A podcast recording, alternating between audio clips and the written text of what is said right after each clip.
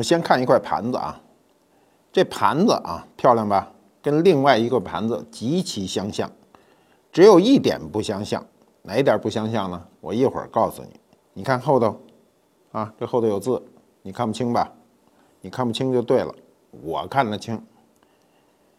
最后我告诉你，这后面写的是什么？你看这颜色，粉嫩粉嫩的。有这么一个碗啊，这碗呢，它不圆。在今年的苏富比春拍中卖了两个多亿啊！这什么碗这么贵呀？还不圆？我告诉你吧，它是一个零口碗，所以它不圆。这碗有多大呢？有大概这么大啊，中号啊，搁你们家吃饭就算大碗了。在过去的文物中，这算中号碗，小号碗一般都这么大。大号碗就没边儿了啊！最大的碗可以你进去洗澡啊！真有那么大的碗，你爱信不信？这个卖了两亿多，这碗是什么时候的呢？是明朝宣德年间的啊！这宣德年间的这个碗怎么这么值钱呢？哎，这就怪了，它为什么这么值钱？就因为它少，又又有名儿。现在已知的啊，跟它长得差不多的啊，是台北故宫有两件啊，其他地方还真就没有啊。台北故宫那个比它还略小一点也出版过，也展览过。那么这个大碗是从哪儿来的呢？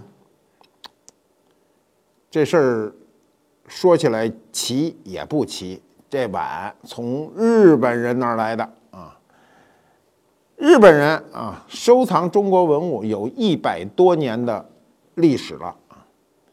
这一百多年来，日本人不遗余力地搜集中国重要文物，所以这碗呢，就是从日本的一个藏家中拿出来了。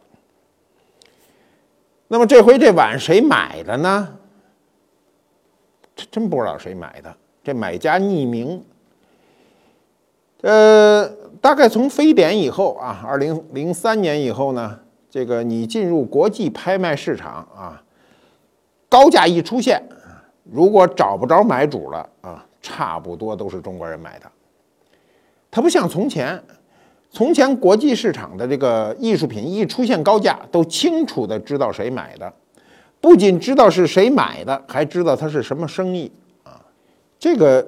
有意思啊，这个事儿非常有意思。就是说，这个国外的买家都襟怀坦荡啊，我们这个买家呢，不能说人襟怀不坦荡，只不过我们的文化都是讲着藏着，什么事儿都不露，露富是很危险的。那么，有关这个大碗的最初记录呢，是一九六三年啊，一九六三年到现在也五十多年了啊。当时日本的东京国立博物馆做过一个展览，就是中国啊重要的美术品的一个展览。那如果这个碗没有记录啊，冷不丁的就出现这一碗，还就是这只碗啊，咱就说就是这只碗，就是没有记录，那么这个碗只能卖个一个亿到头了。那如果不是通过苏富比拍卖行去卖呢，那我想这价钱还得再次减半，那就剩五千万了。那么这个碗如果啊，在这个一个普通的古董店里，我觉得能出两千万，就是十分之一的钱，就是顶级买家了。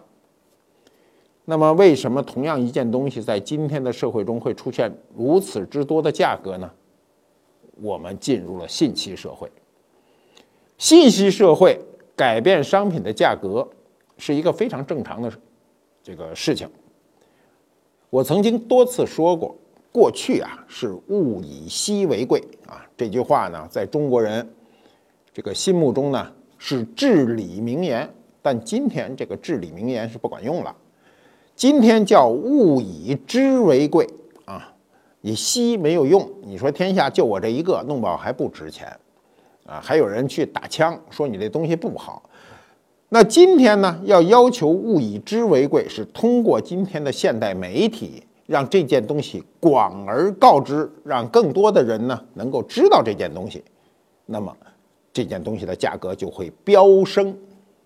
从专业角度上看啊，这个宣德大碗呢属于异形碗。我一开始说了，它不圆啊，不圆不代表不好，它是菱花状的。按照过去的一般经验啊，异形的器物都比圆形的要贵啊。为什么异形的贵呢？因为这异形的不好做呀，圆碗多容易做呀，一拉坯顺顺势就成圆的了。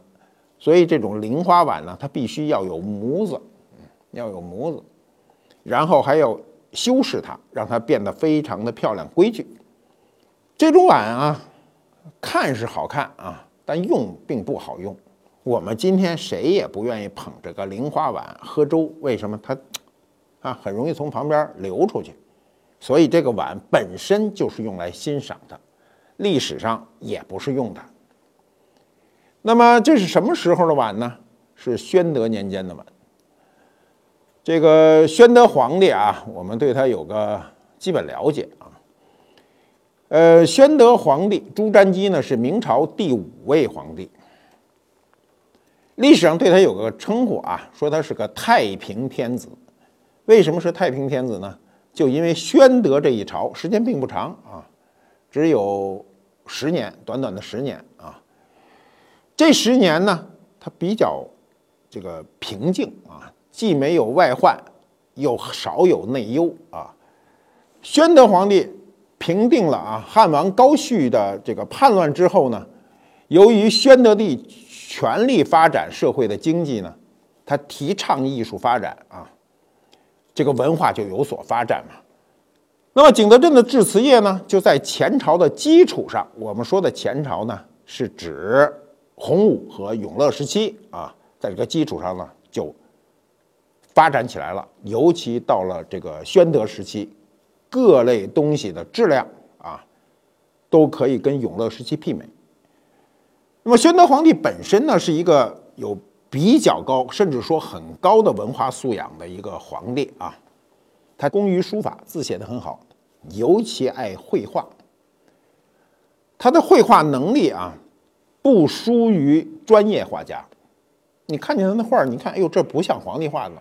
一个皇帝能够把画画得这么好，显然是下过苦功的。所以，宣德皇帝年幼的时候，一定有人教过他画画、写字。不用说啊，过去皇子习书法是这个必修课。所以，宣德年间的时候呢，有个官员呢，他就写了一本书，叫《古绘宝鉴》啊。这书上就记载着，就说他说宣庙御笔有山水、人物，有花果、灵毛，有草虫，上面有年月以及赐臣名，就可见宣德皇帝的画呢无所不画，中国画的这个各个题材他都画过。据后来啊清代了啊，到入清以后呢，乾隆不是编过《石渠宝笈》嘛？所谓《石渠宝笈》，就是把他入宫的重要的画呢，呃，这个收录在中。啊，其中还有《密殿珠林》两本书，这两本书呢，有点像一个统计表啊。入宫的好的、有价值的画都在这上面。这上面记载有多少件宣德皇帝的作品呢？有三十一件。比如北京啊，故宫藏有宣德皇帝的这个画啊，他的《双犬图》呢，不仅是画，曾经还画过一个这个蛐蛐罐的盖儿上是按照他这个图画的。有这个脸谱松阴图啊，今天你拍卖的大晚上的这个莲叶的画法，就受着它的图的影响。一看一比较，你就知道了。那么相比这种高雅艺术啊，宣德皇帝呢更喜欢一种旁门左道啊。他最喜欢的是什么事儿呢？那大部分人还真不知道他喜欢这事儿有这么小。他特别喜欢促织。什么叫促织啊？就是斗蟋蟀啊。宣德皇帝啊，喜欢促织，这点跟我特像。我小时候就特喜欢这事儿啊。小时候捉蛐蛐去，捉来以后跟人斗啊，斗赢了以后特别高兴，然后护着那个蛐蛐。那蛐蛐怎么逮呀？荒郊野外啊，坟头乱岗子啊，越是这种堆着各种石头的地方，越容易找到好蛐蛐。带着兜里啊，揣着一沓子纸。这纸就这么大啊，都事先裁好的。逮的时候，在手指头上一张纸，哧一照，嘣儿，这头一封，打开就是一纸筒。当你扣住了这个蛐蛐的时候啊，这有专门的扣蛐蛐的网子，一扣，打开用纸筒一捅，蛐蛐这里往里一进，嘣嘣嘣一摁，这么长一小纸筒里头就一蛐蛐，抓一兜子回来，互相掐，最后掐一黑头大王啊！这斗蛐蛐是很有意思，所以皇上喜欢这事儿太正常了。宣德皇帝啊，不仅喜欢斗蛐蛐啊，这个蛐蛐也叫蟋蟀啊，这是官名。他还喜欢养鸟，这养鸟这事儿也特容易让人喜欢啊。这点跟我不一样，跟我爹一样，我爹特喜欢养鸟啊。我小时候老看着我爹养鸟，把那鸟养的能驯啊，那鸟能跟着他飞啊，这叫本事。由于啊，宣德皇帝喜欢斗蟋蟀，喜欢养鸟。所以，宣德的瓷器里啊，蛐蛐罐非常有名，鸟食罐非常的多。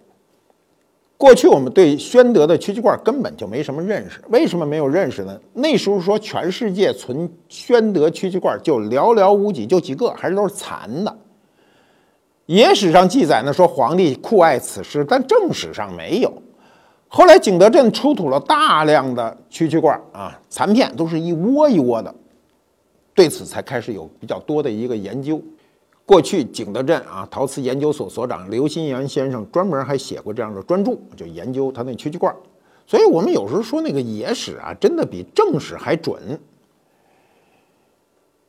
明朝啊，有个人叫沈德福啊，这个写过这个一本书叫《万历野获编》，我们多次提到这本书，他就上面就记载说，我朝啊，宣宗曾密诏。苏州知府啊，矿中近千个，什么意思啊？就是一千个蛐蛐啊。他说一时呢，就是流传有这样一句话，叫“促织蛐蛐叫，宣德皇帝要”。说此语至今犹存，什么意思啊？万历啊时候已经是明朝后期了，宣德呢还是明朝前期，它中间隔着。小二百年，一百多年，二百年，说这句话哈，至今犹存，就是说流传了一百多年啊，可见当时皇上喜欢这个斗蛐蛐，影响到民间有多么严重。嗯呃，明朝啊，依然有书啊，记载着当时宣德皇帝的这个密诏，这密诏特别有意思啊，他就说宣德九年啊，这个。皇上下密诏啊，告诉这个苏州的这个知府啊，矿中说呢，这个金所进啊，促织太少啊，有很多细小不堪。说你这个进来的数倒还是有，你这个太小没法斗啊。你知道这小蛐蛐跟大蛐蛐是斗不成的，那个大蛐蛐有时候掰着小蛐蛐那牙，一下能甩出这盆外头去，那小蛐蛐实在不堪。然后皇上就说啊，以后啊，你赶紧给我每年于这个时候赶紧给我运过来，我要一千个。皇上啊，连续说了三个次，说你不要误了事儿。你从这个密诏中能看到啊，这个皇上那种着急的这个心态，你就知道皇上迷这事儿迷到什么程度。明朝宣德年间啊，苏州啊一带就掀起了这么一场浩浩大大的。这个捉蟋蟀的一个全民运动，我们过去啊一直瞧不起南方的蛐蛐儿。我们小时候都认为北方蛐蛐儿英勇善斗啊，尤其北方的那个乱坟岗子里的那个蛐蛐儿啊，又大又黑。尤其到了这个初秋啊，那是逮蛐蛐儿最好的时候，拿着电筒啊。现在我们的电筒都特亮，过去的电筒呢还真没现在这么亮。而且呢，还心疼电池，所以不到万不得已不开电筒啊，去逮蛐蛐。那么这种蛐蛐带来的乐趣啊，当时在民间是广泛这个传播的。所以明代呢，这个有专门有学者写过书记载这些事儿啊，就说当时这些人怎么逮蛐蛐呢？叫群聚草间，就是一大堆人。聚拢在这个草间，因为这南方人都是跑草里抓去，北方人都到那个砖堆里去找去，侧耳往来，一闻其声呢，如猫一样的就扑过去啊，就可见当时描述的他这个捉蛐蛐的这种场景。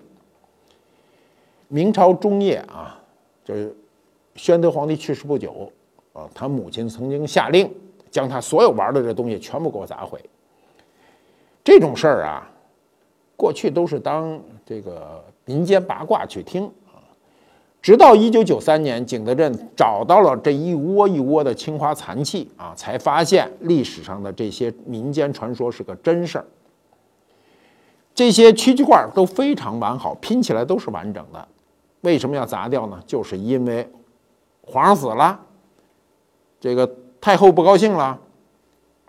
说这太误国事了，所以就把这东西就全砸了。砸了以后呢，又赶上后来土木堡之变，明朝的一个转折点，所以后面的日子有连续三十年的黑暗期。所以这个蛐蛐罐在后来就没人生产了，也没皇上喜欢了。你想啊，明朝啊，这个一般来说啊，过个三四代人呐，生活就变得很好了啊。每个朝代都是这样。那么这种娱乐心态，在永乐身上肯定是没有的。永乐看得见他爹的辛苦啊，他爹朱元璋是更不可能享受这种乐趣，而且这种像小孩子过家家的这种乐趣，这个朱元璋肯定是享受不了的，永乐也享受不了。永乐那么大的成就啊，那么高的地位，以六十五岁的高龄还这个。病死在这个御驾亲征的路上，可见这个创业之艰苦啊！永乐时期过去，我们一直认为哈，永乐的瓷器不如宣德，这是过去的一般说法。那么这些年，由于考古的成就比较多啊，景德镇关于这个明代的御窑厂都屡次挖掘，挖掘出很多明初的官窑瓷器，那就证明永乐时期的这个瓷器啊，各个品种。都不逊于宣德。为什么过去会说宣德比永乐强呢？是因为宣德老写款儿啊。宣德时期啊，瓷器上特别愿意写款儿，而永乐时期很少写款儿，这样就导致很多精致的永乐时期的烧造的瓷器呢，被归为了宣德。比如就是说啊，比如过去一说宣德红釉牛啊，红釉牛血红啊，一说红釉。康熙、雍正时期的红釉都是追永宣德红釉，所以很多人就误认为呢，宣德有很多创新。其实这些创新前朝都有，永乐都有，出土都有。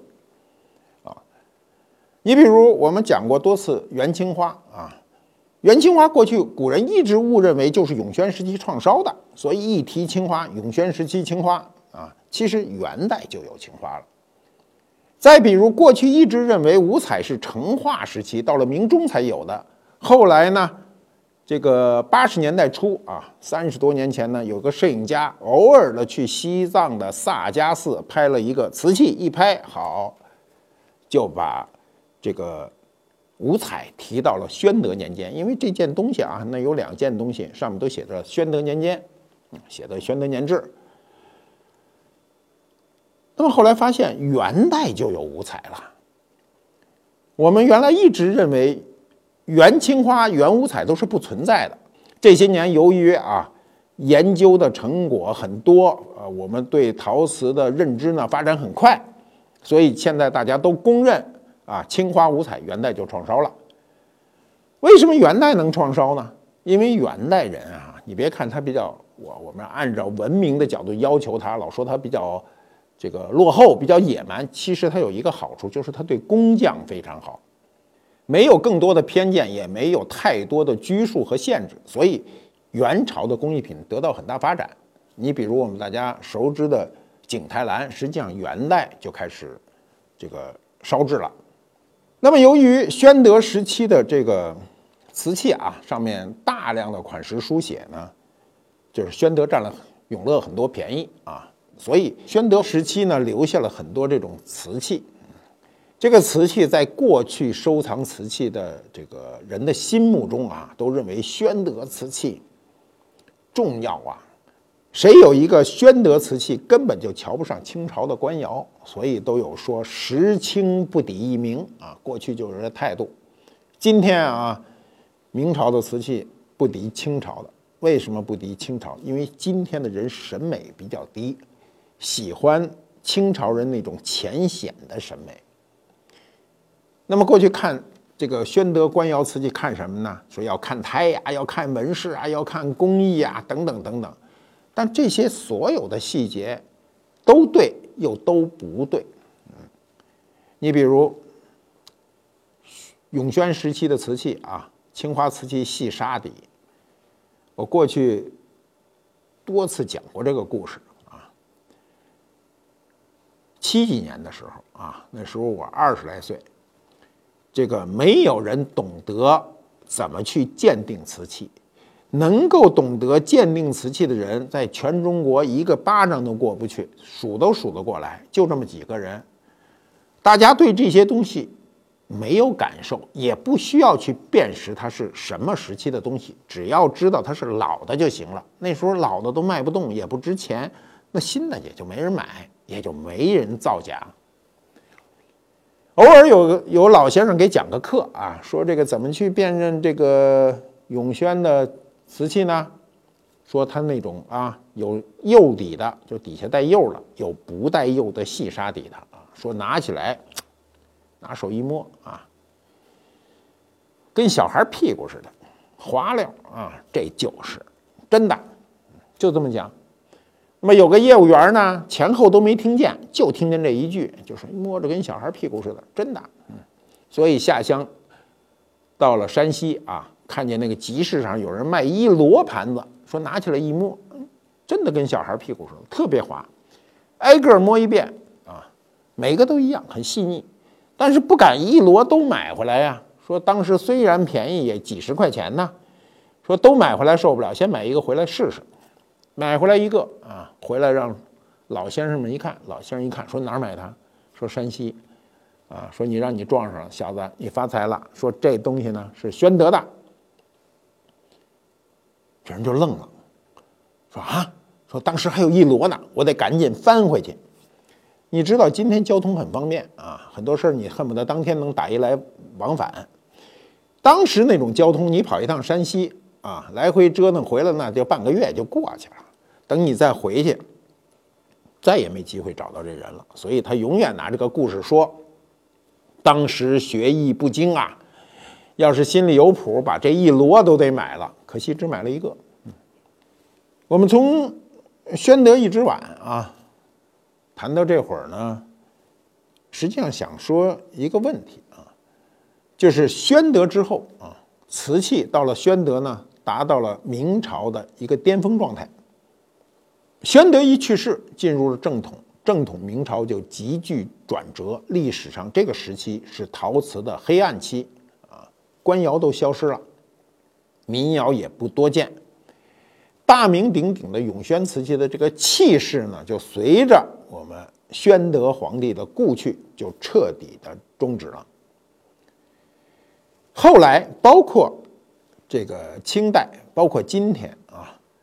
五六百年间啊，中国青花都达不到永宣的气象。什么叫气象呢？有机会啊，到世界大博物馆，比如故宫博物院，啊，台北故宫当然算了，大英博物馆、大都会博物馆，你都可以看到它顶级的永宣青花的那个气象，心胸宽广。不仅仅是表达龙、表达海水的时候显得气势磅礴，就是一个鱼藻纹的碗也能看得出当时社会的那种大度的气象。按照土话说，表达的不是那么鸡零狗碎啊。我们的这个瓷器啊，入清以后呢，过于拘谨，表达的这个意象呢。都是一种个人内心的事儿，而不是一个社会的气象。那么永宣青花因为有这个气象，所以被后人，尤其是后世的文人津津乐道。所以几百年来，永宣青花的这个艺术高峰呢，无人企及。那真正把永宣青花啊能做到非常逼真的是什么时候的事情呢？是近十多年的事情。它在利益的驱使下，在高科技的辅助下。完成的非常好。所以啊你们每个人都要极为小心。